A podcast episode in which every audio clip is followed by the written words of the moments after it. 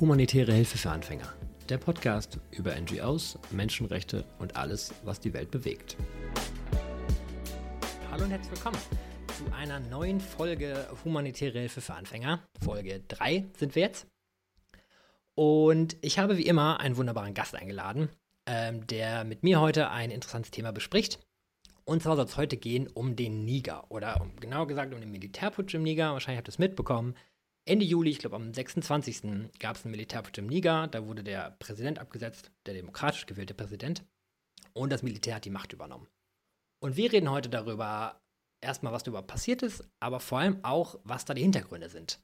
Denn das ist nicht in einem, naja, ich sage mal, kontextlosen Raum passiert. Es gab auch schon Putsche in den Nachbarstaaten, in Mali, Burkina Faso. Und wir reden heute ein bisschen darum, über die Gründe, warum das passiert ist und was Kolonialismus damit zu tun hat, was Frankreich und Russland dafür eine Rolle spielen und, und, und. Wir haben so eine ganze Palette, Palette an äh, Fragen und Diskussionsthemen heute. Und ich habe einen wunderbaren Gast. Äh, ich bin sehr froh, dass er heute dabei ist. Und zwar habe ich eingeladen und der Einladung ist gefolgt Serge Palasé vom Eine Weltnetz NRW. Schön, dass du da bist. Ich danke dir für die Einladung und äh, ja, bin gespannt auf das Gespräch. Hier ist Markus aus dem Off mit einem kleinen Disclaimer. Und zwar sind die Aussagen von Serge, dem Interviewpartner von heute, als seine eigenen Ansichten zu verstehen und sind nicht zwangsläufig auch die Ansichten und Meinungen der Organisation Eine Weltnetz NRW. Und jetzt geht's auch schon weiter. Viel Spaß. Bevor wir gleich diese große inhaltliche Box aufmachen, das ist ja, ähm, das ist ja ganz schön viel, ähm, lass uns kurz einmal über dich noch reden, beziehungsweise über das Eine Weltnetz NRW. Äh, du bist da, äh, ich lese das mal vor, weil es so ein schöner Titel ist. Ähm, Fachpromoter für entwicklungspolitische Bildungsarbeit mit Fokus Afrika. Vielleicht magst du uns erklären, was eine Weltnetz ist und was deine Aufgabe ist dort. Ja, mache ich gerne. Ja, also Namen hast du gesagt. Serge Palassi ist mein Name und ich bin da äh, entwicklungspolitischer Bildungsreferent. Ne? Also um das jetzt mal so ähm, wie der Begriff sich technisch schimpft, ne, zu sagen. Und ähm, noch äh, darüber hinaus ähm, ist es halt das eine Weltpromotorinnenprogramm. Und ähm, ja, ne, das sollte man, glaube ich, mal kurz äh, kontextualisieren, weil wenn ich äh, oder als ich das erste Mal Promotor gehört habe, dachte ich so einen Studierendenjob, ne, so in der Fußgängerzone stehen und irgendwie für die nächste Party, Studentenparty, Flyer verteilen. Aber die Idee hinter dem Begriff Promotor ist so ein bisschen Themen, äh, die was mit äh, ne, Gerechtigkeit, globaler Gerechtigkeit, innergesellschaftlicher Gerechtigkeit oder auch Ungerechtigkeit, je nach Perspektive, zu tun haben, raus in die Gesellschaft zu tragen. Und mein Fokus ist halt die entwicklungspolitische Bildungsarbeit mit Fokus Afrika. Ähm, das heißt also alles, was so ein bisschen ähm, ne, mit dem Wirtschafts-, äh, Umwelt-, Sicherheitspolitik und so weiter äh, mit dem Bezug halt äh, zum afrikanischen Kontinent zu tun hat. Wie, wie kommt man an, an so eine Arbeit? Also hast du studiert, hast du eine Ausbildung gemacht? Wie, wie landet man bei so einem, bei so einem Fokus? Ja, also ähm, studiert habe ich Afrikanistik, angloamerikanische Geschichte und iberisch-lateinamerikanische Geschichte. Und ähm, ja, ich wurde schon während des Studiums von vielen Menschen gefragt, was wirst du damit mal später machen? Wo will, äh, kann man da landen? Man. Ja. ja. und äh, ich wusste es vielleicht auch nicht so ganz genau. Aber ja, äh, relativ kurz nach ähm, dem äh, Studienende hat sich dann auch diese ähm, Stelle, also eine andere, nicht genau, aber auch im Eine Welt Promotorinnenprogramm ergeben. Und jetzt bin ich schon im zwölften Jahr äh, in dieser Funktion eben mit dieser entwicklungspolitischen Bildungsarbeit am Start. Wobei ich gleich direkt am Anfang sagen möchte, ne, das Wort Entwicklungspolitik, ich nehme das jetzt so in den Mund, weil so nennt sich die Bezeichnung. Aber vielleicht kommen wir noch dazu, also dass der entwicklungspolitische Begriff oder der Entwicklungsbegriff ein kritischer ist, den man nicht äh, unreflektiert reproduzieren sollte, weil er regelmäßig ökonomisches äh, Wachstum vor soziale und ökologische Erwägungen zieht. Äh, das sollte man äh, auf jeden Fall mal später nochmal, je nachdem, wo wir dann landen, inhaltlich thematisieren. Ja, da sind wir, da sind wir doch schon beim Thema, das ist doch sehr gut. Ähm, wenn ihr noch ein bisschen mehr erfahren wollt äh, über das eine Weltnetz, ihr findet auf jeden Fall Links in, der, in den Show Notes. Und wenn ihr es gerade auf YouTube seht, ähm, dann findet ihr die Links in der Infobox. Ähm, da äh, werde ich euch ganz viel reinpacken. Und da könnt ihr euch gerne nochmal ähm, weiter informieren über das Thema, aber auch über, über das eine Weltnetz. Und nochmal äh, spannende Dinge lesen. Aber jetzt lass uns mal einsteigen. Äh, inhaltlich. Also, ich habe schon, ich habe gerade schon mal kurz angeteasert, dieser, dieser Putsch, den es gab Ende Juli im, im Liga. Ähm, da wurde, wie gesagt, der demokratisch gewählte Präsident, ähm, der wurde abgesetzt von den, von den Putschistinnen und Putschisten. Und wir wollen ein bisschen die Hintergründe heute rausarbeiten. Und zwar ähm, ist es nicht der erste Putsch, den es in der Region gibt. Äh, in den letzten, ich glaube, zwei Jahren, wenn ich mich nicht irre, 2022 und 2021 gab es schon Putsche in, äh, in Mali und in Burkina Faso beispielsweise, das sind direkte Nachbarländer. Vom Niger so im Südwesten, äh, West und Südwest, also auch Teil von, von Westafrika. Und jetzt ist die Frage, ist es, ist es ein, naja, ein Trend ist vielleicht ein doofer Ausdruck dafür, aber ähm, wieso, wieso kommt es dazu, dass es in diesen Ländern momentan oder in den letzten Jahren vermehrt Putsche gibt? Mhm. Ja, ich meine, Trend ist gar nicht mal so ähm, schlechtes Wort. Ich würde es mal vielleicht eine ähm, Dynamik, ne, mhm. sozusagen, äh, das ist es auf jeden Fall. Ne? Also, dass ähm, sich da so ein bisschen was verselbstständigt. Ne? Also, soweit wir das aus dem fernen Europa ne, beurteilen können. Und ähm, ja, also wenn wir jetzt ähm, das unmittelbar von dir angesprochene nehmen, dann fangen wir ja Anfang letzten Jahres an, eben mit dem äh, ne, erneuten Putsch in Mali, weil das ist ja das Ding, da kommen wir auch bestimmt noch dazu. Ist ja nicht so, dass es der erste Putsch auch in Mali gewesen ist. Also eigentlich müssen wir nachher hin bis äh, zum Sturz von Gaddafi, um da ein bisschen mehr kontextualisieren zu können. Aber bleiben wir jetzt erstmal bei den letzten zwei Jahren. Ja, also äh, wir wissen, dass es eine Militäroperation ähm, gab, ähm, ja, eingestellt am Anfang von Frankreich. Äh, unter anderem war auch die Bundeswehr dann im Rahmen eines UN-Einsatzes da, um den islamistischen Terrorismus, so hieß das offiziell, äh, zu bekämpfen, der auch de facto da existiert. Ja, also das soll ja gar nicht in Abrede gestellt werden. Äh, dieser ähm, ja, Militäreinsatz war ähm, ja, sehr bescheiden, was so seine Erfolge betrifft und das halt äh, seit äh, zehn Jahren. Und ähm, das war ein Grund, ne, dass sozusagen das äh, Vertrauen in eben die ausländischen äh, Truppen schwand. Ne? Auch bei der Bevölkerung, das ist immer wichtig. Ne? Militärputsch gibt es ja, ne, der komplett ähm, mal nicht von der Bevölkerung getragen wird und mal eher. Und in allen drei genannten muss man schon sagen, dass auch signifikant ähm, Teile der Bevölkerung dahinter standen. Also äh, im Prinzip ist es so, Frankreich äh, und auch andere ehemalige Kolonialmächte haben äh, so oder so schon einen schweren Stand gehabt, als diese ne, äh, Militäroperation in Mali startete. Und wir haben im Prinzip aber Vorschusslorbeeren bekommen, trotz einer vorbelasteten Geschichte, um eben na, da die äh, Lage wieder in den Griff zu bekommen. Das hat nicht funktioniert. Die Gründe dafür sind komplex, kann man auch bestimmt nicht jetzt alle aus äh, ne, irgendwie fahren. Äh, aber es kam halt unter anderem auch mit der, Gedacht, äh, der Verdacht auf, dass ähm, ja auch sicherheitspolitische Interessen wieder ne, sozusagen mitspielen, also nicht nur der, ähm, nur in Anführungsstrichen, ne, der Kampf gegen den Islamismus, sondern auch äh, gleichzeitig Truppenpräsenz zum Beispiel genutzt wird, um äh, die Migrationskontrolle Richtung Norden zu kontrollieren äh, oder aber auch äh, um ne, ähm, ja, so geostrategische Interessen äh, wahren zu können. Äh, Stichwort Rohstoffe. Ich meine, in Mali wurden ja zum Beispiel auch Lithiumvorkommen entdeckt, äh, die wichtig sind für alle, die nachhaltig E-Auto fahren möchten und so weiter. Was an allen einzelnen ne, Verdachtsmomenten dran ist, kann ich natürlich auch nicht ne, abschließend klären, aber das waren Mitgründe, dass halt ähm, die, ähm, sage ich jetzt mal, Akzeptanz der Präsenz des Militärs, also zunächst in Mali halt dann schwand. Mali ja dann auch ähm, sozusagen ja, mit Frankreich brach. Frankreich im Prinzip ja dann auch, ähm, ja, man muss fast schon sagen, so aus einer ähm, Trotzreaktion beleidigt abgezogen ist. Mhm. Äh, was ja nicht hieß, dass der äh, UN-Einsatz endete. Äh, der ging weiter. Na, dann haben wir aber dann äh, Anfang des Jahres den nächsten Putsch gehabt in äh, Burkina Faso. Auch da ne, beschränke ich mich jetzt mal halt ne, auf den äh, letzten, weil auch da ist es ein bisschen komplexer. Ähm, das ging ja im Prinzip los mit dem Sturz von Langzeitherrscher ähm, Blaise Compaoré, ne, der ewig lange sozusagen von Frankreichs Gnaden bis 2014 eigentlich da regierte. Und aber der letzte, ne, der fand halt dann äh, dieses Jahr Anfang statt und da hat man ganz schnell halt auch ein Ultimatum gestellt und gesagt, Frankreich muss ähm, ne, in einem Monat die Truppen verlassen. Äh, in beiden Fällen, und das ist natürlich jetzt gerade äh, bei uns in den Medien sehr, sehr ähm, ja, relevant, hat man schon mitbekommen, dass halt auch ne, irgendwie Russland mitgespielt hat, irgendwie die Wagner-Söldner ähm, vor Ort waren, dass die aber auch schon sich unter anderem Schürfrechte gesichert haben für bestimmte ähm, ne, mineralische Rohstoffe.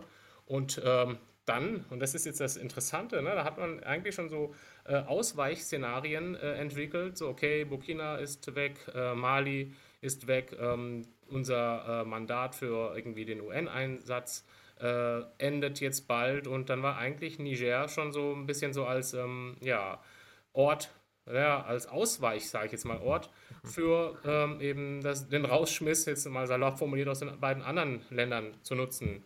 Und Niger, das muss man auch wissen, ne? also spätestens seit ähm, 2016 ja auch eine besondere Rolle gespielt bei der äh, Migrationsabwehr in Richtung EU. Also da entstanden ja sogenannte Migrationspartnerschaften. Äh, Merkel ja. zum Beispiel selbst ist zweimal 2016 und 2019 in Niger, Niger gereist und ähm, mit Milliardenzahlungen hat ja Niger dann auch ähm, sozusagen, ich muss es jetzt mal so hart formulieren, ein bisschen die Drecksarbeit für die EU gemacht. Also sprich, Geflüchtete, die durch das Transitland Niger möchten, äh, bleiben da hängen.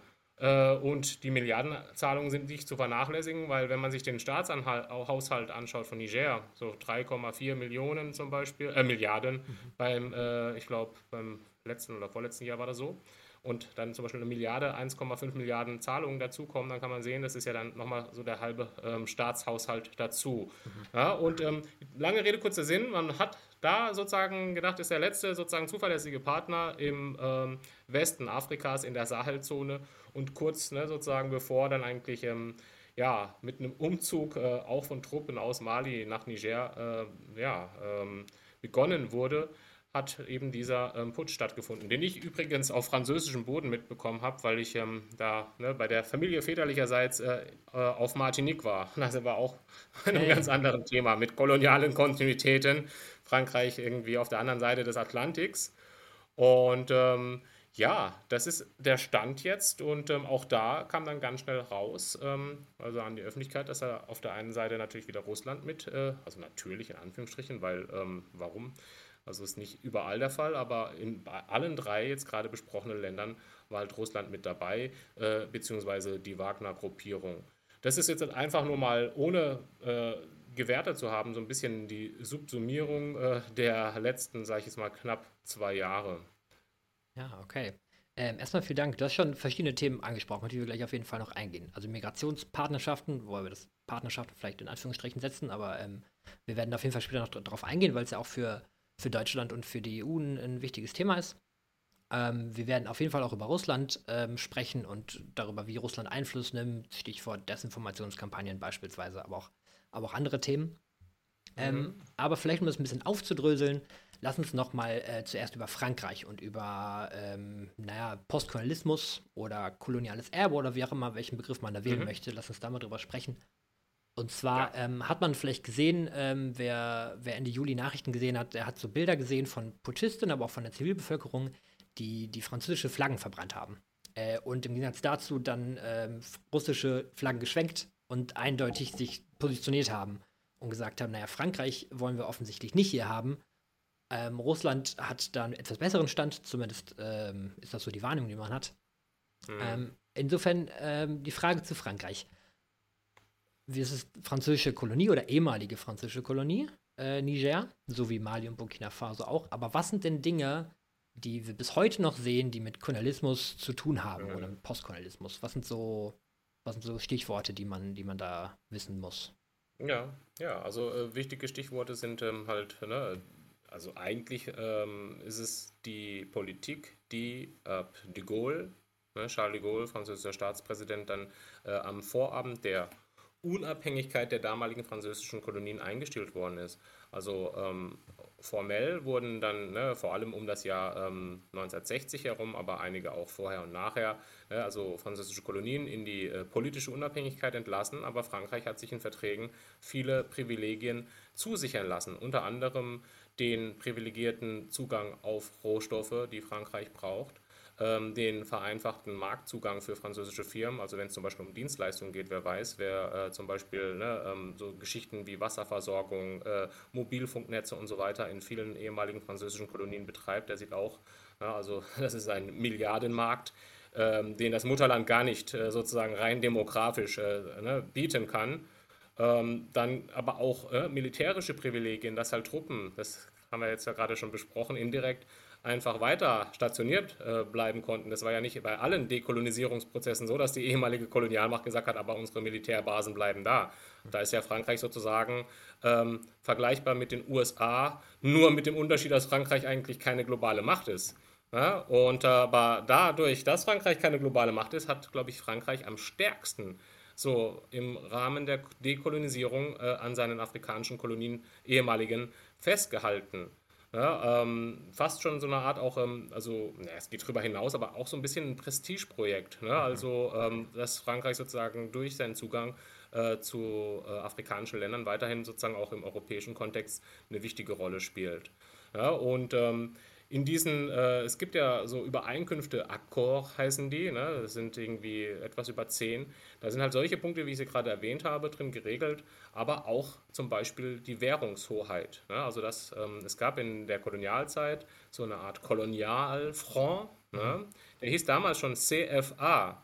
Das C stand damals für ne, Kolonien, also für Kolonie. Und das hat man dann halt nach der Dekolonisierung einfach in kommunitär umgeändert, ne, sodass dann quasi der Wortlaut der gleiche blieb, aber äh, im Prinzip ging es ums Gleiche. Der größte Teil der Währungsreserven befindet sich bis heute in Paris, ne, von 14 Staaten wohlgemerkt. Und ähm, wenn ähm, die ehemalige Kolonialmacht ähm, die sozusagen Währungsreserven oder die Währungspolitik kontrolliert, dann habe ich echt einen extremen äh, potenziellen Hebel in der Hand. Wenn die ähm, ne, Politik vor Ort was macht, was mir nicht gefällt, kann ich im wahrsten Sinne des Wortes halt einfach mal auch äh, ne, einen Geldhahn einfrieren. Schlimm ist auch, ne, weil wir Deutschen als starke europäische oder als stärkste europäische, äh, wirtschaftlich stärkste europäische Nation, äh, wir und auch andere starke Europäer, damals war ja noch ähm, Großbritannien in der EU, hätten bei der Umstellung vom, äh, vom, äh, von unseren jeweiligen einzelnen Währungen zum Euro hätten wir eigentlich diese Kopplung, ne, sozusagen, die Frankreich ne, sich gesichert hat, dass dann ähm, der CFA an den französischen Franc gekoppelt ist, die hätten wir sozusagen nicht hinnehmen müssen und hätten sozusagen eine Dekolonialisierung in puncto Währungspolitik vorantreiben können, haben wir aber nicht gemacht. Deutschland als Exportnation Nummer eins hat natürlich auch, also in Europa ne, Nummer eins, hat natürlich auch davon ähm, profitiert, dass es einen stabilen, auf Kolonialkontexte zurückgehenden Wechselkurs gibt, ne, der dafür sorgt, dass wir auch bei unseren Exporten, Importen ähm, eine bestimmte, eine sichere ähm, sage ich jetzt mal, Kalkulationsbasis haben. Mhm. Ja, apropos Stabilität, ähm, was den CFA Franc angeht, der, ähm, du hast schon gesagt, der wurde, ähm, wurde noch so zu Kolonialzeiten eingeführt und später dann, dann übernommen. Ähm, Frankreich, also das wird natürlich viel kritisiert, offensichtlich ist das eine, ähm, eine mehr als fragwürdige äh, Struktur. Frankreich ähm, bedient gerne das Argument, es würde auch den, den, den Staaten in Afrika, also diesen 14 Staaten in West- und Zentralafrika, Stabilität geben und das mhm. Argument ist immer, naja, dieser CFA Franc ist an den Euro gekoppelt mit dem festen Wechselkurs. Und der Euro ist ja bekanntlich relativ stabil als Währung.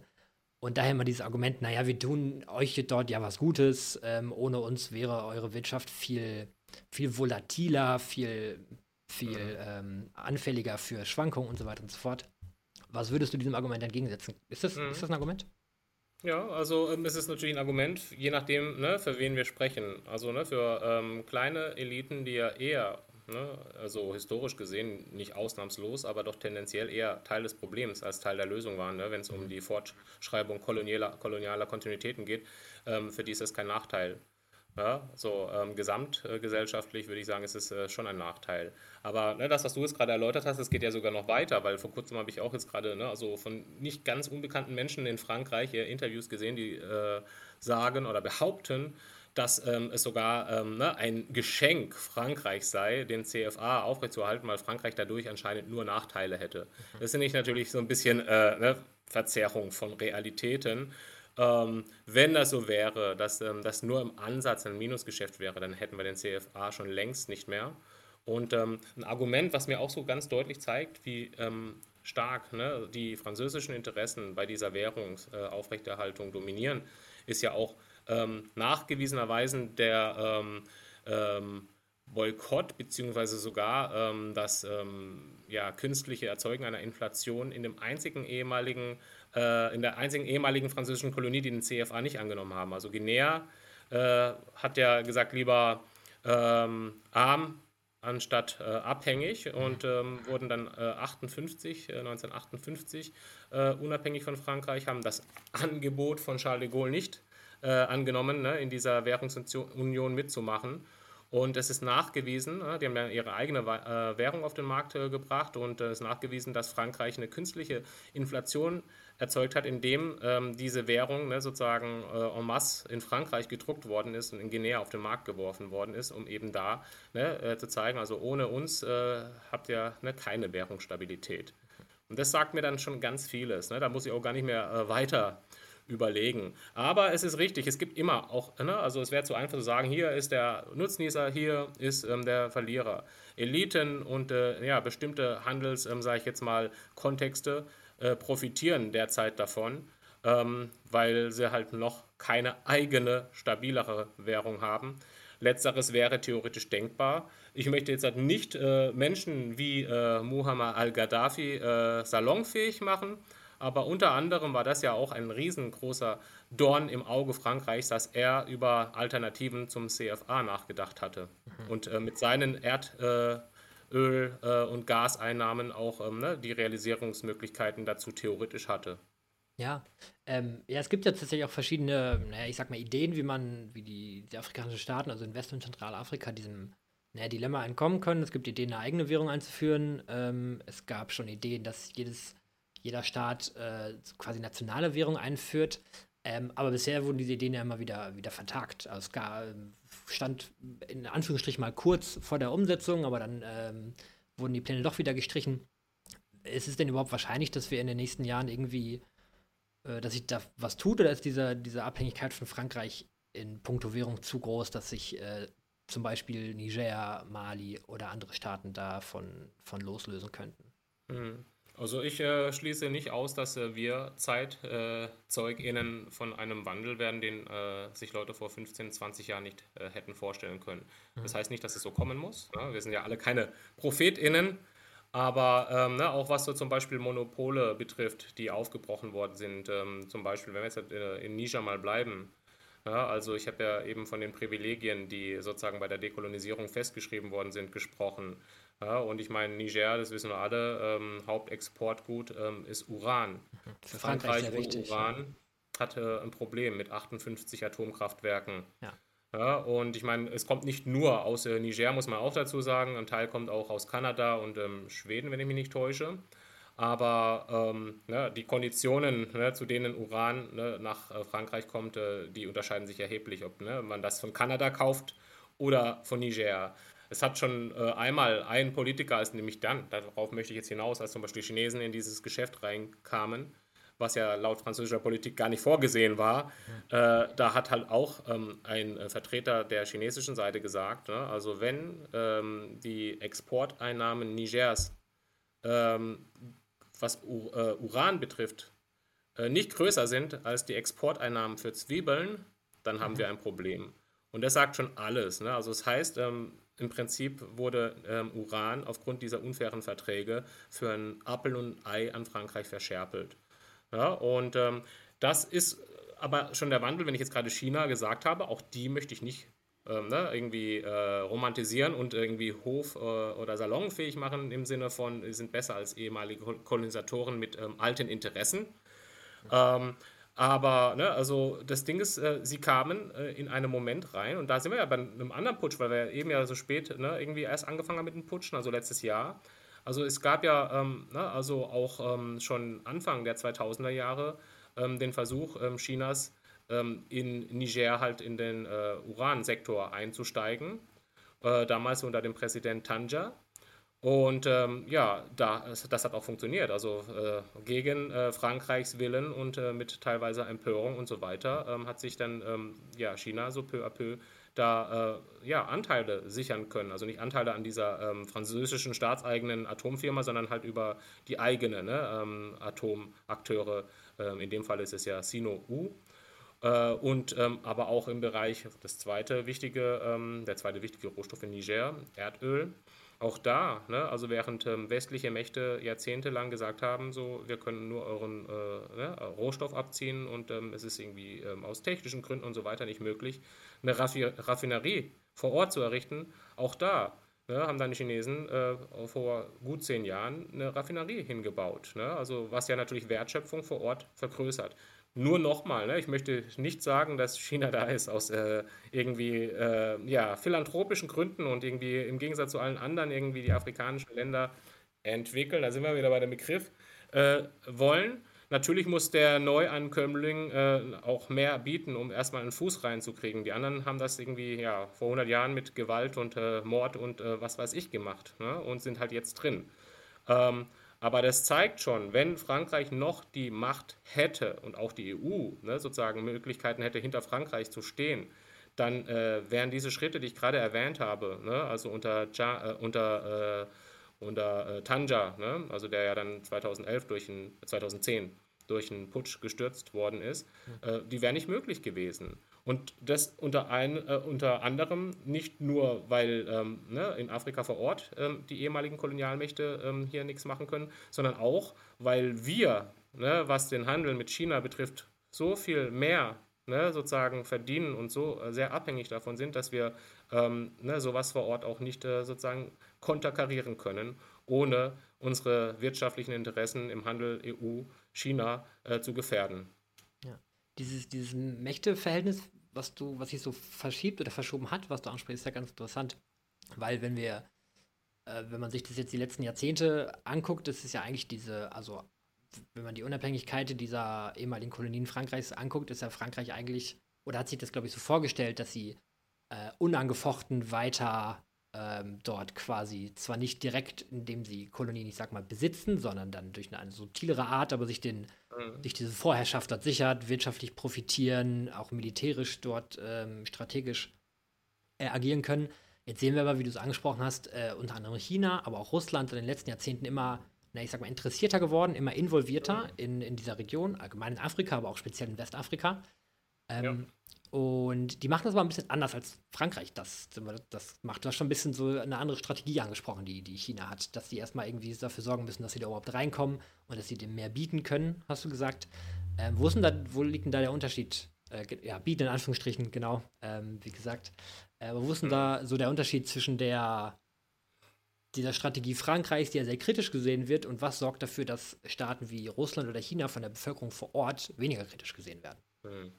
Ja, also nochmal, ne, alle, die gerade von außen nach Afrika reinkommen, äh, haben äh, natürlich primär egoistische ökonomische Interessen. Das Absolut, einmal vorweg, ne, ja. ne, damit da einfach nur kein äh, falscher Eindruck entsteht.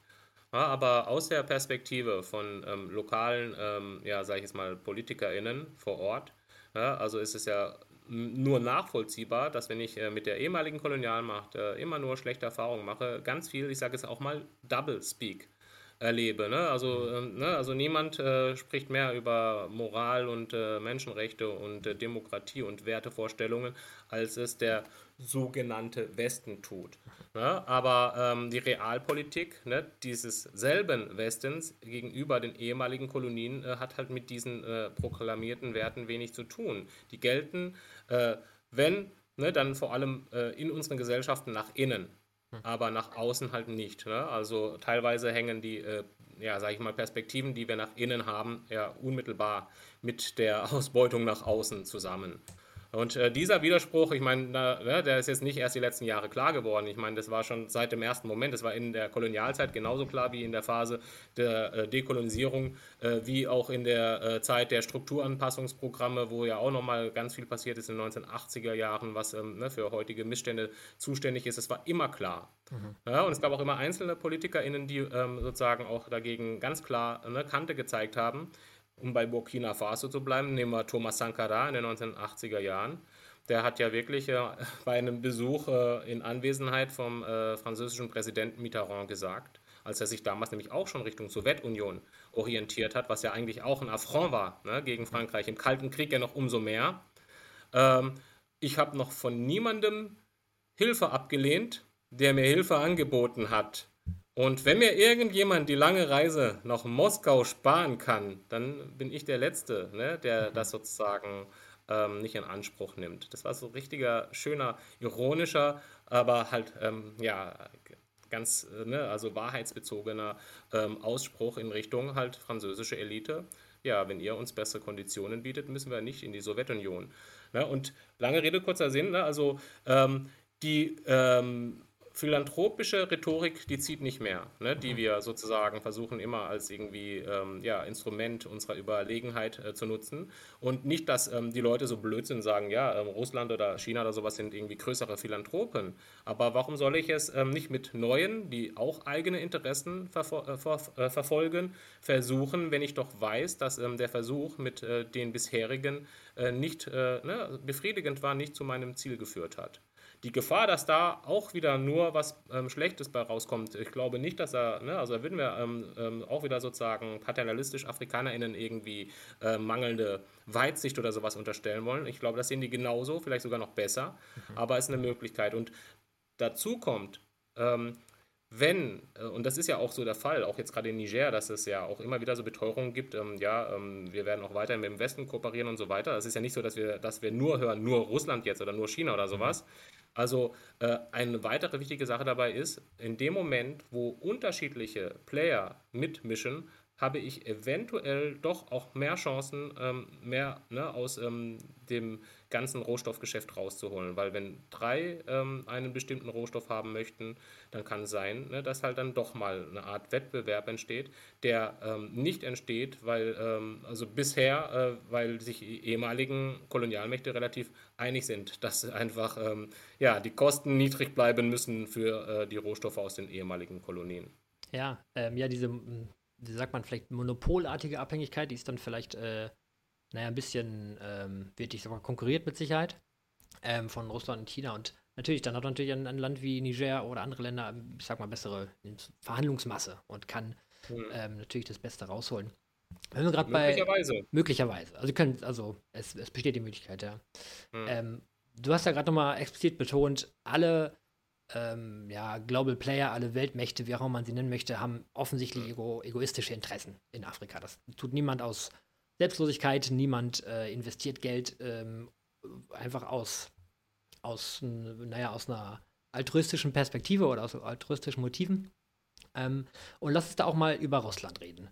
Ähm, mhm. Denn wir haben es schon zweimal angesprochen, die, die Wahrnehmung in der Bevölkerung, zumindest das, was zu uns nach Europa dringt äh, durch Medien, ist gegen Russland, äh, Russland gegenüber deutlich positiver als Frankreich gegenüber. Ähm, mhm. lass uns aber auch mal ein bisschen hinter diesen Vorhang blicken um, und äh, darüber sprechen, wie Russland denn diesen Einfluss gewinnt. Also was haben sie für Methoden und ähm, auch was haben sie vor allem für Interessen. Ähm, da sind wir wahrscheinlich wieder bei, bei Rohstoffvorkommen und ähnlichem, aber lass uns mhm. auch mal über die, über die Strategie reden.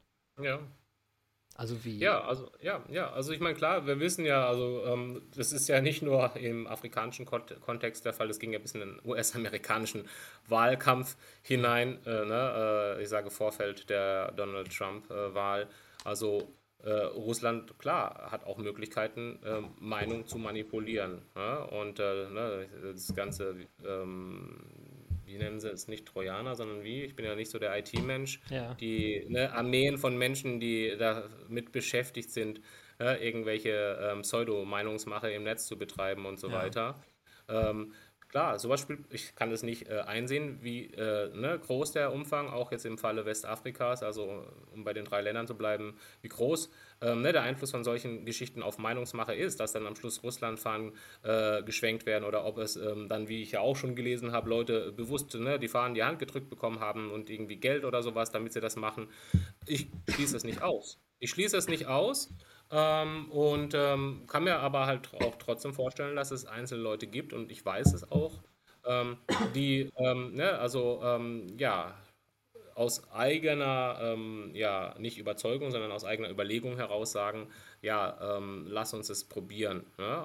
Also wie der, der Anteil ist von manipulierter, sage ich jetzt mal, Russland-Begeisterung, äh, äh, und Leuten, die das so aus pragmatischen Gründen äh, erstmal sagen, okay, lass uns mal probieren. Ähm, vielleicht ist es ja sozusagen äh, gesamtökonomisch besser, wenn Russland da noch mitspielt. Mhm. Äh, kann ich nicht beurteilen. Dazu bin ich einfach viel zu weit äh, vom tatsächlichen Geschehen entfernt, möchte aber natürlich nicht äh, ausschließen. Also das kann, kann glaube ich, auch niemand ausschließen, dass Russland natürlich auch da mit ähm, schmutzigen Mitteln arbeitet. Ja.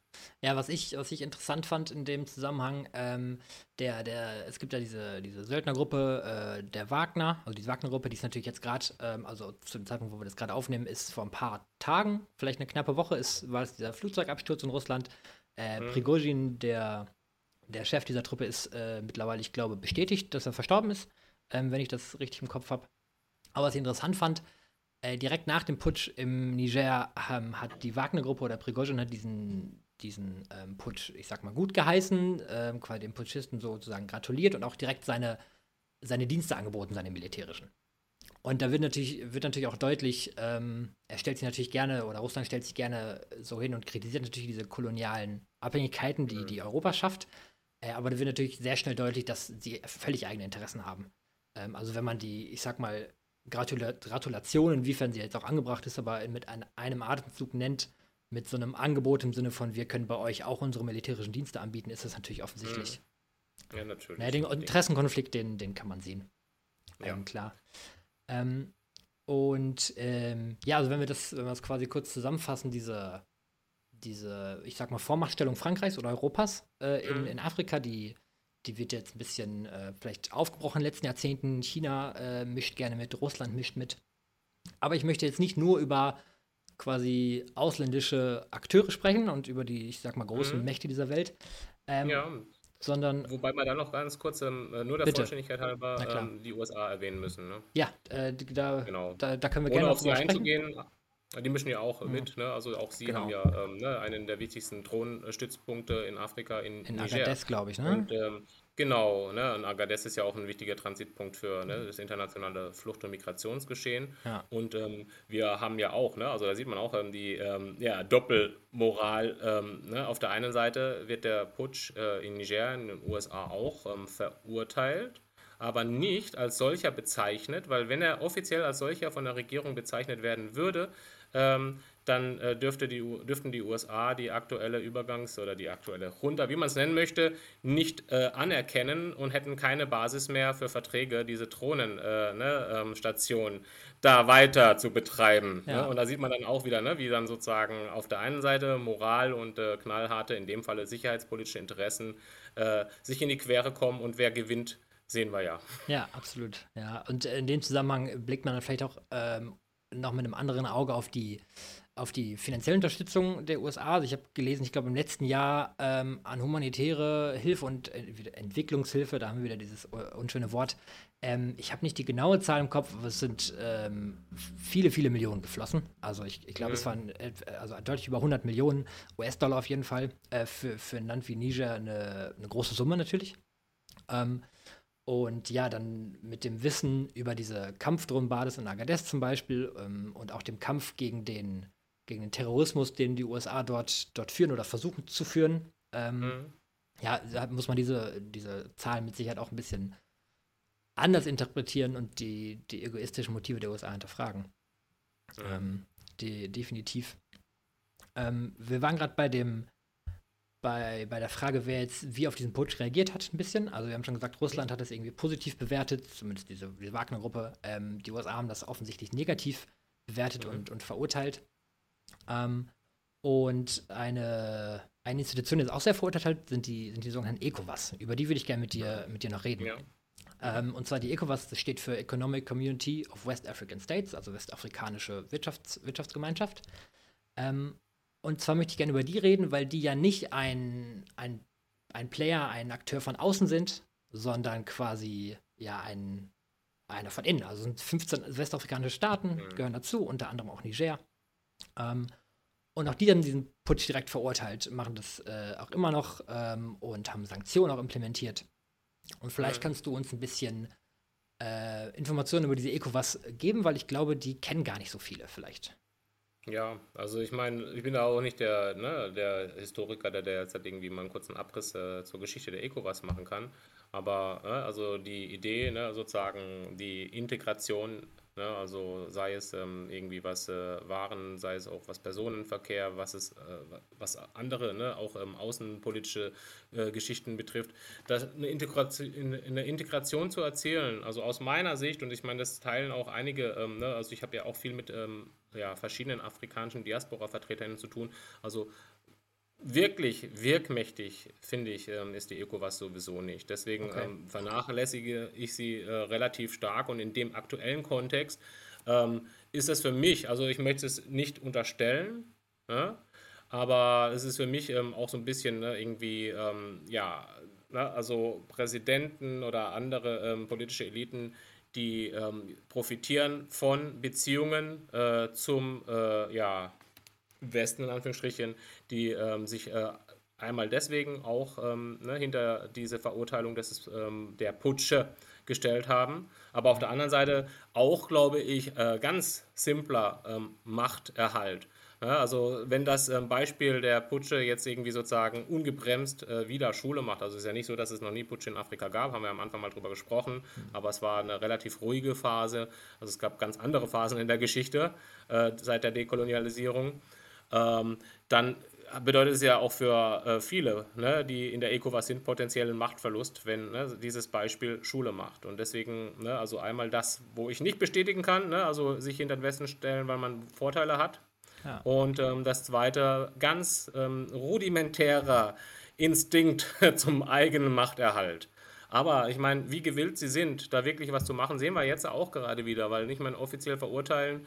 Ähm, aber de facto bisher äh, nicht effektiv was gemacht. Also ne, mit Sanktionen, Sanktionen drohen. Ich meine, ne, die innerafrikanischen äh, Sanktionen äh, sind, äh, sage ich mal, von ihrer Wirkmacht begrenzt, weil äh, ja hinter keinem Staat eine starke Wirtschaft steckt momentan. Ja. Und ähm, militärisch, ne, also spätestens seitdem, ne, ich sage jetzt mal so eine Art Nicht-Angriffspakt äh, ausgesprochen worden ist, also ähm, ne, der Angriff auf Niger bedeutet auch ein Angriff auf äh, Burkina Faso und Mali, hieß es ja. Mhm. Ne, also da war dann auch irgendwie doch ganz schnell diese erste ähm, ja, in Erwägung gezogene militärische äh, Option der ECOWAS äh, vom Tisch, weil das Risiko wollen sie, glaube ich, dann doch nicht eingehen. Ja, so ein regionaler Konflikt, der, der droht, den, den will man natürlich ähm, vermeiden. Ähm, mhm. Aber es ist ja, ist, ja, ist ja spannend, dass wir wieder auf dieses Thema zurückkommen. Äh, afrikanische Eliten, politische Eliten, die, naja, vielleicht auch diesem tatsächlichen, äh, dieser tatsächlichen Unabhängigkeit auch auf einer wirtschaftlichen Ebene irgendwie entgegenstehen, weil sie, ja. naja, davon profitieren einfach. Ähm, mhm. ähm, und deswegen auch ja die, zumindest wenn ich das äh, richtig äh, beobachtet habe, die, äh, die Meinung der, der Zivilbevölkerung, zum Beispiel im Niger, gegenüber der ECOWAS, also die haben von den ECOWAS auch nicht so eine hohe Meinung, habe ich, äh, hab ich so das Gefühl, gerade auch aus diesem, aus dieser Überlegung heraus. Ähm, genau, das ist, ähm, jetzt, jetzt sind wir an so einem Punkt, wo wir feststellen, irgendwie sind da ganz viele Akteure äh, und ganz viele Interessen, ganz viel, ganz viele egoistische Interessen von außen. Ähm, jetzt ist natürlich die Frage, wie kann denn eine, ein Land wie der, wie der Niger da für sich einen Weg finden, ähm, möglichst für, also möglichst für sich ähm, Vorteile zu generieren, wirtschaftlich, aber auch was die Stabilität angeht, politisch mhm. und so weiter und so fort. Das ist, ja. ich weiß, eine große Frage. Ähm, die wichtigste. Ja, aber wie, wie kann man denn dem ein bisschen näher kommen? Ja, ja, also auch wenn das alles ne, äh, vielleicht an ähm, Realitäten äh, erstmal äh, ne, scheitern wird, ähm, wenn das jetzt irgendwie eine, einfach eine ähm, Antwort sein kann, äh, die sozusagen äh, de facto existierende Hindernisse, die was mit äh, Mächtekonstellationen und so weiter zu tun haben, wenn ich darüber hinausgehend trotzdem ne, antworten kann. Weil das, was jetzt passiert ist, ne, ist ja erstmal ähm, abgesehen davon, dass es halt in drei Ländern passiert ist und die ähm, Nachbarländern sind und sich gegenseitig sozusagen stützen, abgesehen davon ist es jetzt noch nichts ähm, Weltbewegendes, auch wenn ich äh, das einmal mit Zeitenwende in Westafrika überschrieben habe, weil das auch schon mal bis dahin zumindest ein Novum ist.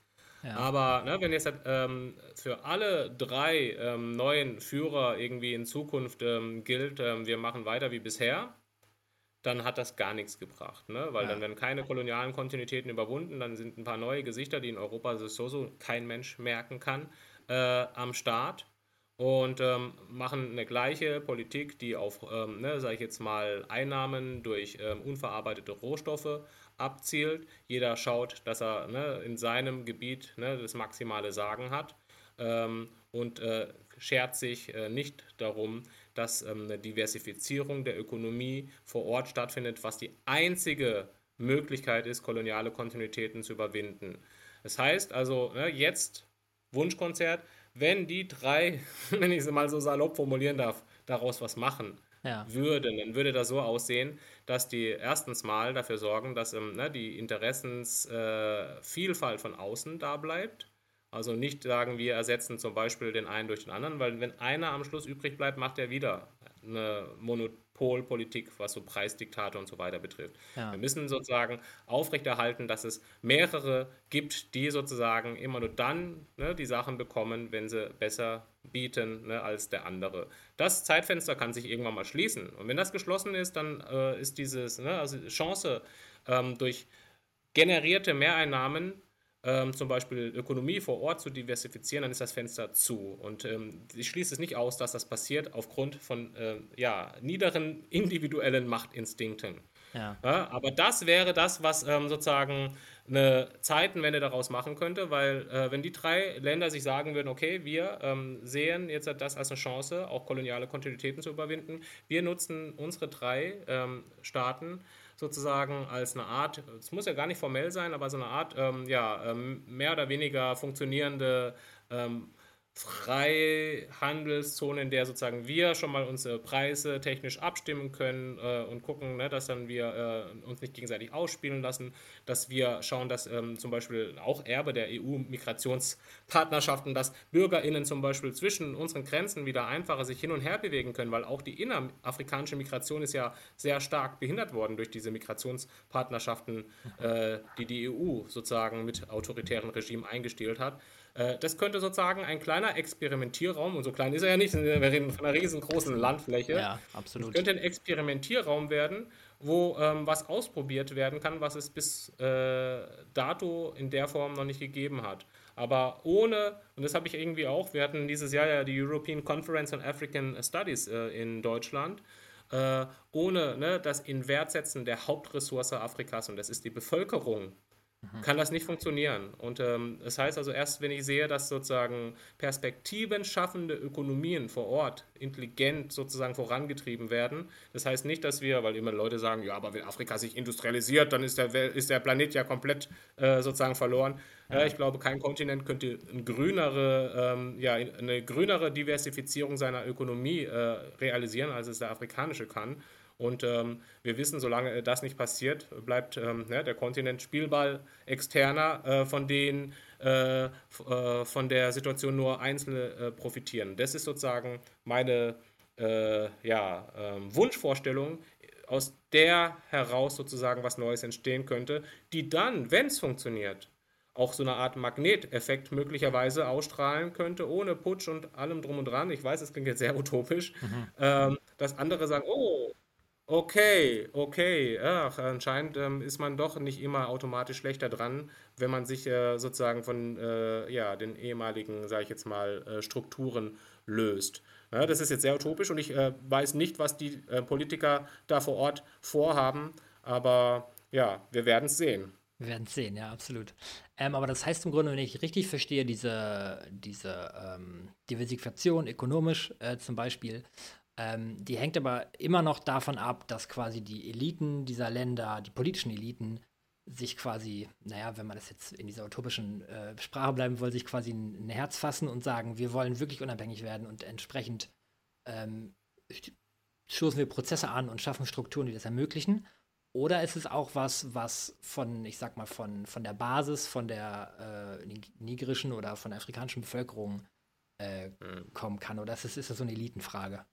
Ja, nee, beides natürlich. Äh, und dann noch ähm, leider wieder nochmal auch der externe Faktor. Ja. Ja, also ich meine, der externe Faktor, unsere Zoll- und Handelspolitik, Weltbank, äh, IWF und alle, ne, die äh, halten ja, auch wenn die Rhetorik teilweise ähm, ja, ähm, sehr philanthropisch und auf Augenhöhe hinaus bedacht ist, wir halten an der globalen Arbeitsteilung fest die im Kern ne, ihren Ursprung in der Kolonialzeit, vor allem in der industrialisierten Phase des Kolonialismus hatte. Ne? Rohstoffe gehen für ein Apfel und Ei raus und äh, ne, werden woanders irgendwie ähm, veredelt und der Gewinn wird da gemacht und äh, gegebenenfalls äh, sind dann auch noch die ehemaligen Kolonien die Absatzmärkte.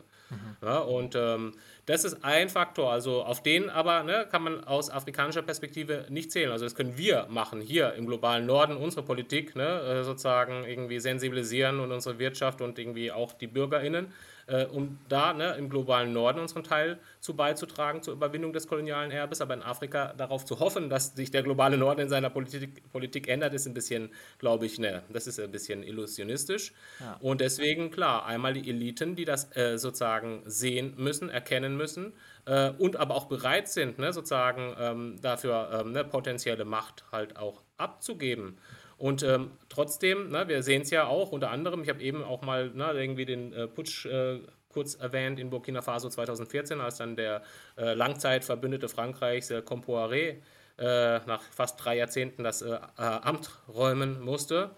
Ähm, das ging auch, also das war maßgeblich gestützt durch eine, ne, der afrikanische Kontinent hat die jüngste Bevölkerung im Schnitt der Welt, eine junge Bevölkerung, ja. die immer weniger ähm, die Situation vor Ort hinnimmt, die auch immer mehr sehen. Ne? Also trotz aller weiter bestehenden Migrationsbewegungen Richtung Europa gibt es immer mehr AfrikanerInnen, die sagen, nee, eigentlich ist das Potenzial äh, hier. Ne? Wir müssen aber sozusagen es einfordern, ne? dass sozusagen sich ähm, die Potenziale entfalten können vor Ort.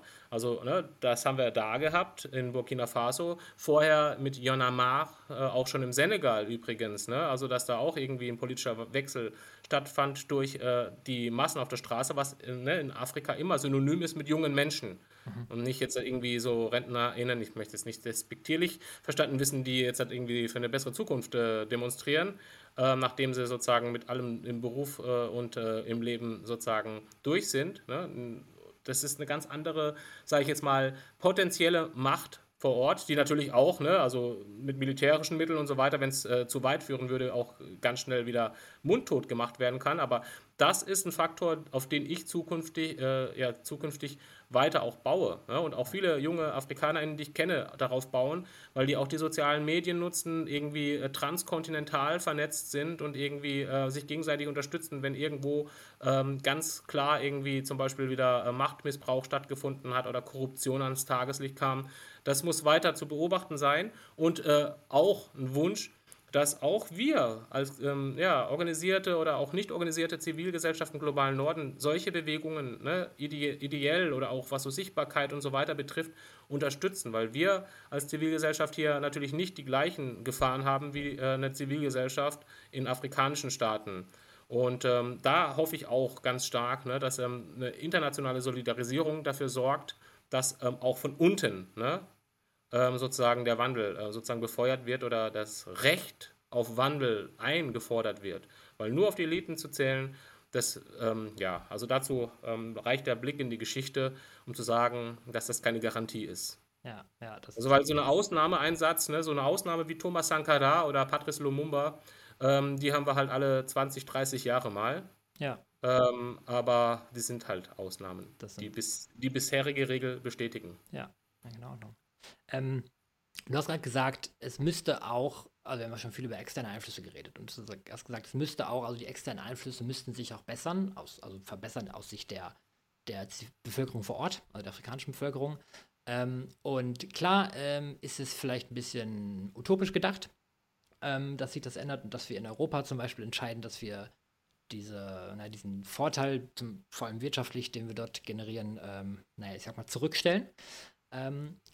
Und auch vielleicht andere Themen, ähm, so wie Migration beispielsweise, äh, ein bisschen nochmal anders denken. Und äh, das Thema würde ich gerne jetzt quasi am Ende nochmal ansprechen, weil es im Moment, zumindest ist meine Wahrnehmung in Deutschland und Europa, ja so einen, naja, das, das Thema Migration ist in aller Munde, es wird breit diskutiert und es gibt sehr viele, naja, wie, wie, wie drücke ich das jetzt nicht aus?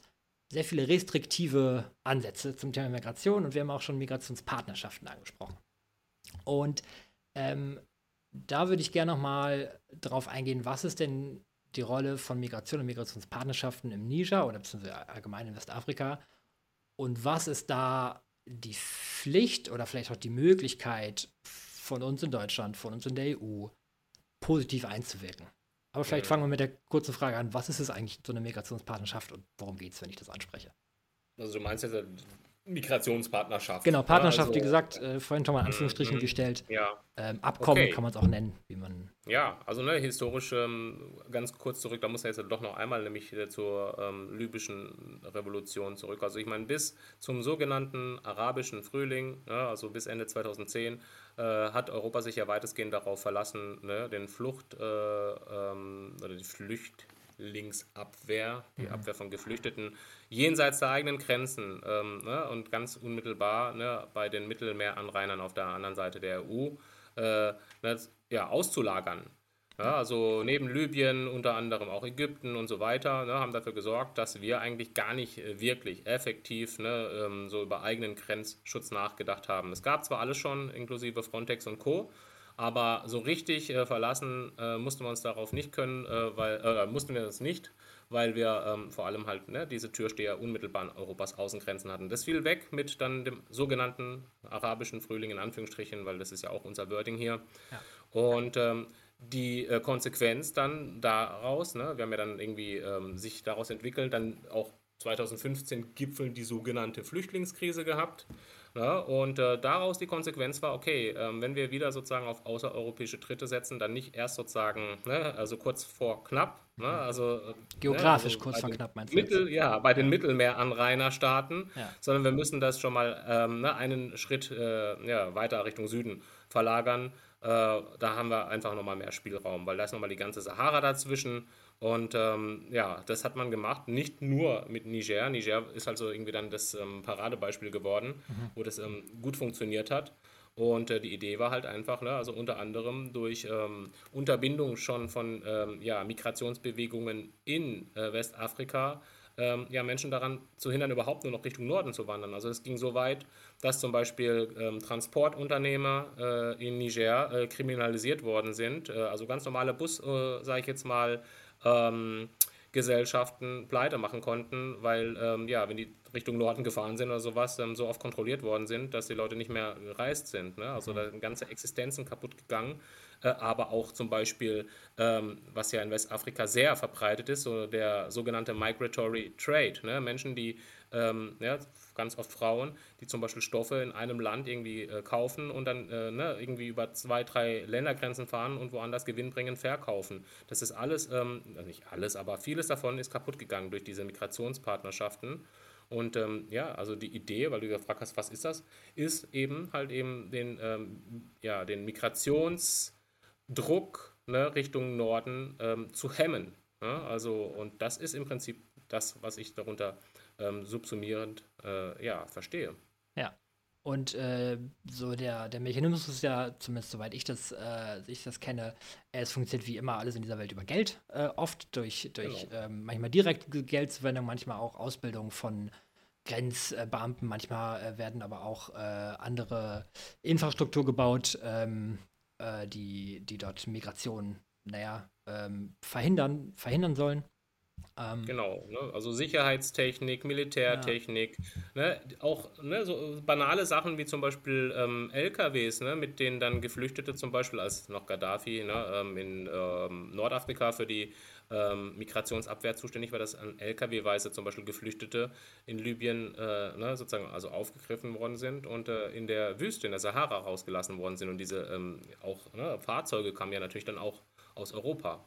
Ja. Ja, also das heißt, ähm, ja, materielle Unterstützung als auch finanzielle. Und im Fall von Niger habe ich es ja gesagt, also ich meine, es ist immer ein Betrag zwischen ungefähr einer Milliarde und anderthalb Milliarden äh, Euro war und das dann ungefähr, ne, also schon fast 50 Prozent des Staatshaushalts entspricht. Also das sind keine Peanuts irgendwie für die Staatskasse oder für ne, die äh, herrschende Elite, sondern das ist ein beträchtlicher finanzieller Zugewinn. Ja, da wird dann auch nochmal diese, naja, dieses, äh, ich nenne es mal, also asymmetrisches Machtverhältnis ein bisschen deutlich. Also Europa, die äh, im Vergleich jetzt mit, mit Staaten wie dem Niger einfach finanziell ja völlig andere Möglichkeiten haben und ein bisschen ähm, auch ihre Wünsche dem Ganzen diktieren können, wenn man so will. Also ihr, oder ihre, ihre Interessen einfach mit Geld durchsetzen können. Mhm. Ja. ja. klar, solange das Gegenüber halt auch ne, auf ähm, persönlichen materiellen äh, Vorteil äh, bedacht ist. Ja, ja.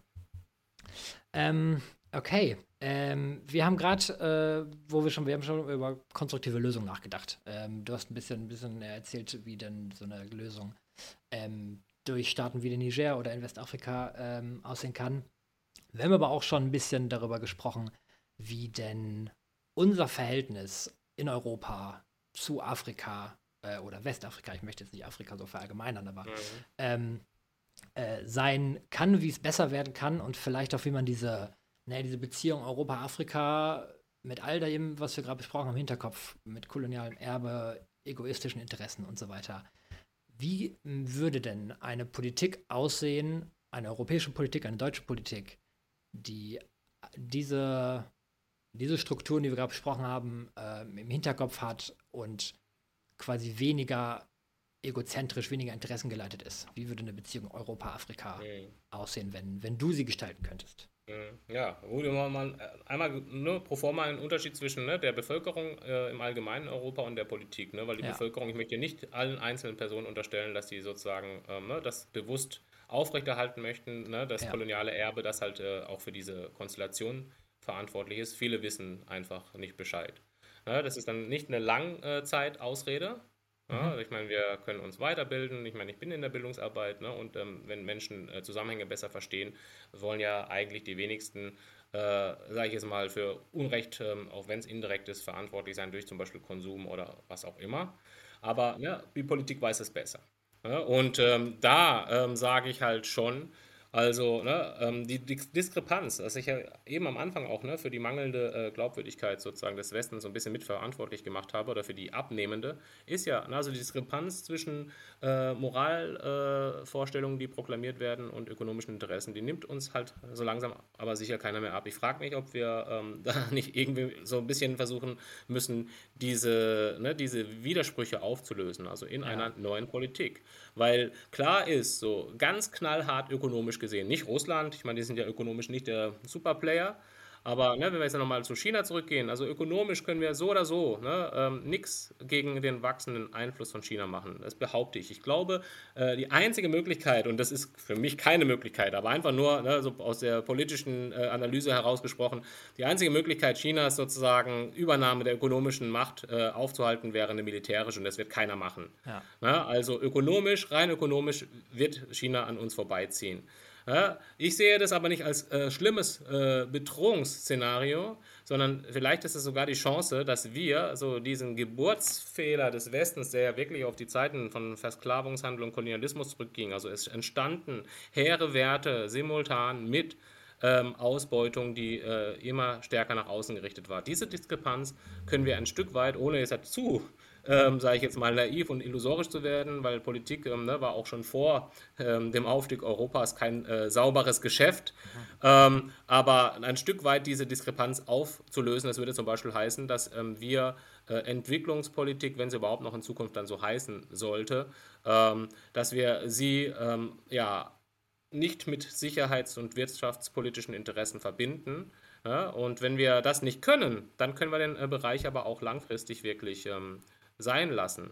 Ja, also das heißt nicht, dass wir in Zukunft keine sicherheitspolitischen und äh, wirtschaftlichen Interessen mehr haben dürfen, aber da muss einiges sozusagen justiert werden, also in Richtung ähm, Generierung von mehr Perspektiven vor Ort durch ne, zum Beispiel äh, Weltbankpolitik. Ich meine, Nationalstaaten haben ja Stimmen da drin, ne? also mhm. Weltbankpolitik, ähm, die ähm, Beschlüsse, die äh, auf anderen, sage ich jetzt mal, ähm, sage ich jetzt ähm, zum Beispiel äh, G XY-Gipfeln, je nachdem, wie viele gerade mitmachen dürfen, ne, also beschlossen werden, dass wir da sagen, okay, ähm, eine Entwicklungszusammenarbeit investiert zum Beispiel jetzt mehr in die ähm, Generierung von ökonomischen Perspektiven vor Ort. Äh, das ist machbar theoretisch, wenn der politische Wille dazu da ist. Ne? Also die Entwicklungszusammenarbeit, ähm, trotz auch teilweise gegenteiliger, gegenteiliger Rhetorik, äh, finanziert vor allem Bildungs-, äh, Sanitär- und ähm, ähm Gesundheitsprojekte. Ja? Und das ist jetzt natürlich erstmal per se nicht schlecht. Nur wenn sechs, sieben Jahrzehnte ähm, primär in die, ne, sage ich jetzt mal, Weiterverarbeitung, Veredelung der eigenen Ressourcen vor Ort investiert worden wäre, könnten äh, Sanitärgeschichten, äh, Bildungs- und Gesundheitsgeschichten schon aus eigener Hand wahrscheinlich ne, gestemmt werden. Ja. Und da drängt sich einem der Verdacht auf, ähm, ist das ne, sozusagen einfach nur nicht gut durchdacht, aber das kann man bei all den BeraterInnen und Stellen, die es da gibt, eigentlich nicht glauben. Oder ist es äh, einfach ne, so gewollt? Das ist für mich, glaube ich, eine ganz wichtige Sache, dass ähm, wir viel mehr in die ähm, ja sozusagen Diversifizierung der Ökonomie vor Ort investieren, weil wir haben ja sozusagen historisch gesehen einen ganz großen Anteil daran, dass ähm, ja eben nur noch so eine äh, eindimensionale ähm, ja, Industrie, also nicht Industrie kann man es ja nicht nennen, eindimensionale Wirtschaft vor Ort da ist. Ja, und äh, solange wir das nicht ändern, äh, dürfen wir uns auch nicht über einen Typus von Politiker und Politikerinnen äh, vor Ort beklagen, der natürlich durch diese Struktur überhaupt erst möglich geworden ist. Ne, dieser Typus Politiker, Politikerin verschwindet ja auch, äh, wenn sich da eine Ökonomie anders entwickelt, die Perspektiven für immer mehr Menschen schafft. Und ich meine, Perspektiven für immer mehr Menschen heißt für uns in Europa, ähm, klar, der Migrationsdruck sinkt, aber viel wichtiger ist, dass die Menschen halt ne, ein gutes Leben haben. Und äh, wenn Menschen Perspektiven haben, heißt es ja auch, dass sie dadurch ja ähm, eigentlich meistens ähm, ökonomisch besser dastehen, eine Kaufkraft haben und so weiter. Und sie werden dann auch äh, sozusagen ein Faktor, an dem nicht mehr komplett vorbei regiert werden kann.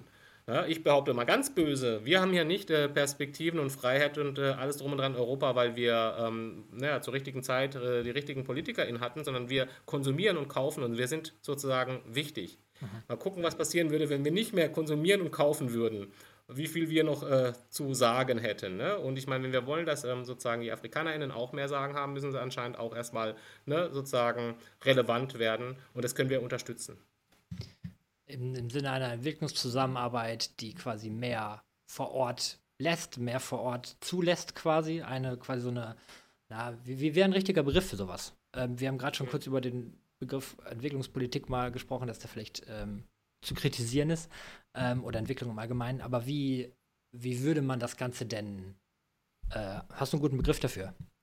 Das wurde ich immer wieder gefragt. Ne? Ähm, ja, wie würde man so ein Ministerium oder sowas nennen? Ne? Und ich meine, ähm, das ist natürlich nicht leicht zu sagen. Und ich meine, viele Wörter sind ja auch echt so zu Trendwörtern degeneriert, ne? ja. die dann auch Leute nutzen, wo man genau weiß, äh, die ja. haben gar nichts damit am Hut. Ich sage jetzt nur ja. mal das Wort Nachhaltigkeit. Ja. Aber ähm, klar, ähm, es könnte sowas in die Richtung sein, also zum Beispiel ne, irgendwie ein Ministerium für ähm, globale Solidarität oder, ne, oder ein Ministerium für äh, internationale ähm, Resilienz und Nachhaltigkeit, ne, sowas in diese Richtung, weil der Entwicklungsbegriff an sich schon in dem Ministerium äh, im Titel zu haben, finde ich ähm, ja eigentlich, ähm, ja eigentlich echt überholt. Ja. Geht also wir reden ja hier jetzt auch Richtung. über, ne? also wir wissen hier, auch Menschen, die sich nicht mit dem globalen Süden befassen, wissen äh, durch die ganze Debatte Klimawandel und Co., ne, dass unser Wachstumsmodell äh, einen sehr hohen Preis hat. Ne? Und ja. ich meine, ähm, deswegen allein schon, also ohne auf den globalen Süden zu gucken, allein schon deswegen ist das Wort Entwicklung und der Begriff, der damit verbunden ist, echt ähm, ja, überholungsbedürftig. Und grünes Wachstum grüne Entwicklung, das sind äh, Versuche eigentlich am Status quo mit äh, ne, sozusagen veränderten äh, Teilvokabeln festzuhalten. Ja, okay. Wir haben ganz schön, ganz schön Abriss gemacht, wenn ich das äh, so formulieren, formulieren kann. Es ist ein ganz schön, ganz schön komplexes Thema. Ähm, wir haben über verschiedene Akteure gesprochen. Es ist immer ein bisschen schade, wenn man solche Themen, also ich meine, wir können noch fünf Stunden wahrscheinlich drüber reden und hätten immer noch nicht alles gesagt. Es ist schade, das immer auf so eine, auf so eine knappe Stunde runterzubrechen. Ähm, äh, deswegen, ähm, bevor wir jetzt irgendwas, äh, vielleicht was ganz zu kurz gekommen ist, was wir was vergessen haben, bevor wir jetzt hier gleich äh, aufhören und einpacken, nochmal die Frage an dich. Ähm, gibt es noch ein Thema, was wir jetzt äh, gar nicht beleuchtet haben, was aber unbedingt dazugehört? Oder gibt es ähm, irgendwie noch, was du, irgendwas, was du vermisst hast, was du noch zum Thema sagen äh, musst, möchtest, ähm, damit das ganze Bild nicht unvollständig bleibt? Also im Prinzip hast du, äh, finde ich, die wichtigsten Fälle alle ne, durch deine Fragen ähm, auch äh, angerissen. Also ich konnte auf alles, äh, was relevant ist, eingehen. Es war mir klar, dass wir nicht äh, Detail in ne, weiter zurückliegende Geschichte reingehen. Ich habe ne, so Sachen wie ähm, Versklavungshandel und Kolonialismus mal angerissen, aber das war jetzt nicht Sinn und Zweck, da in die Tiefe zu gehen. Deswegen bin ich da auch zufrieden. Ähm, vielleicht noch der ganze ähm, Bereich Identität äh, zum Schluss weil ich äh, glaube, ne, also jenseits von, sage ich jetzt mal, ähm, trockenen äh, Rahmenbedingungen, die dafür sorgen, ob ein Wandel irgendwo stattfinden kann oder nicht, spielt ja auch ganz viel ne, die Frage Commitment, äh, Selbstverortung, ähm, Identität eine Rolle. Und ich glaube, was wir jetzt gerade gesehen haben ne, in den drei Staaten, ähm, sollte auch in dem Kontext mal ne, gedacht werden. Ich glaube, das passiert auch vor Ort vielleicht. Ne? Ähm, dass ähm, auch die Frage zum Beispiel, müssen wir weiter ähm, ne, die Frankophonie so groß halten? Ähm, sich nochmal zumindest äh, ja, neu gestellt werden kann. Also ne, das sind drei Staaten, die ähm, über große Verkehrssprachen, ne, also es würde nicht funktionieren, dass ähm, eine Sprache das Französische ersetzt, aber wir müssen auch wissen, dass die wenigsten Menschen Französisch verstehen in diesen drei Staaten. In Mali je nach Schätzung nur 5 bis 10 Prozent. Ja, die politische Elite, meistens im Westen gebildet, ne, die lernt eine Sprache, mit der sie sozusagen mit dem ehemaligen Kolonisator ähm, sprechen kann, aber das Volk sie nicht versteht. Ja, also eine neue Sprachpolitik zum Beispiel wäre was, was ähm, finde ich auch mal eine Überlegung wert wäre. Ne? Also man könnte mit drei, vier Verkehrssprachen sozusagen in den ganzen äh, erwähnten Staaten schon ganz gut ähm, über die Runden kommen. Das würde nicht heißen, dass man die kleinen Sprachen äh, sozusagen ausmerzen muss, weil ne, die Idee von Staat, die muss ja nicht so sein, wie sie in Europa sich irgendwie entwickelt hat. Äh, ein Volk, eine Sprache und ich weiß es nicht. Ne? Also da zeigen ja auch ähm, so ähm, Ideen von, äh, sage ich jetzt mal, Staat vor der Idee des Nationalstaats, ne, historisch gesehen, dass es ja auch anders geht und es eben nicht nur über Sprache gehen muss. Äh, aber auch so gemeinsame geschichtliche Dinge, die vielleicht auch nochmal identitätsbildend sein können. Ich meine, es gab das historische Mali-Reich, es gab das historische Songhai-Reich und auch da ist es so, dass ähm, von allen drei Staaten ne, zumindest ähm, Teile auch in äh, ne, diesen Großreichen lagen, bevor äh, Kolumbus und Co., ne, sage ich jetzt mal, die Welt äh, in ihrem Lauf komplett verändert haben.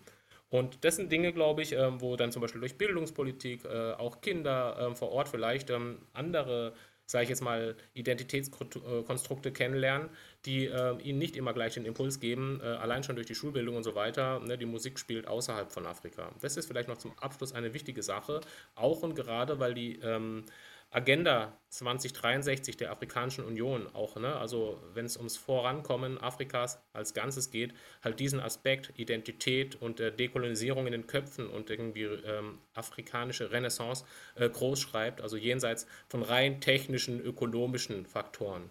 Ja, okay. Das ist doch ein, ein schöner Schlussaspekt, ähm, äh, würde ich sagen, für diese, für diese ähm, große, na, für dieses große Thema. Ähm, und ähm, ja, ich würde, ich würde sagen, ähm, wir lassen es für heute dabei. Ähm, auch wie gesagt, wenn das Ganze natürlich ein bisschen, bisschen verkürzt dargestellt ist und ähm, noch viel, viel Zeit für Diskussionen wäre und für viele Fragen. Ähm, wenn ihr, die ihr gerade zuhört, äh, das Bedürfnis habt, euch noch weiter zu informieren, ich packe euch ein paar Links äh, in die, in die Show Notes, auch einen Link zum Eine Weltnetz NRW, ähm, wenn euch das interessiert, ähm, zur Bildungsarbeit, äh, die ihr macht, äh, Serge. Also informiert euch da gerne noch, ähm, informiert euch weitergehend über das Thema, wenn ihr möchtet. Ähm, und ansonsten bleibt mir eigentlich nur zu sagen, erstmal vielen Dank an dich, dass du da warst, dass du dir Zeit genommen hast ähm, für, für diesen Podcast und für dieses, dieses spannende Thema. Und für alle, die zuhören oder zugehört haben, vielen Dank, dass ihr dabei wart. Ähm, ihr dürft gerne natürlich diesen, diesen Podcast bewerten. Äh, ihr dürft gerne natürlich auch der Instagram-Seite folgen und so weiter und so fort. Das äh, sorgt, wie ihr wisst, alles für Traffic und das hilft, äh, gefunden zu werden und äh, sorgt dafür, dass noch mehr Menschen sich mit diesen Themen beschäftigen können. Ähm, und ich würde sagen, vielen Dank an dich, Serge. Es war, war sehr interessant. Und an euch danke fürs Zuhören. Bis zum nächsten Mal. Danke auch.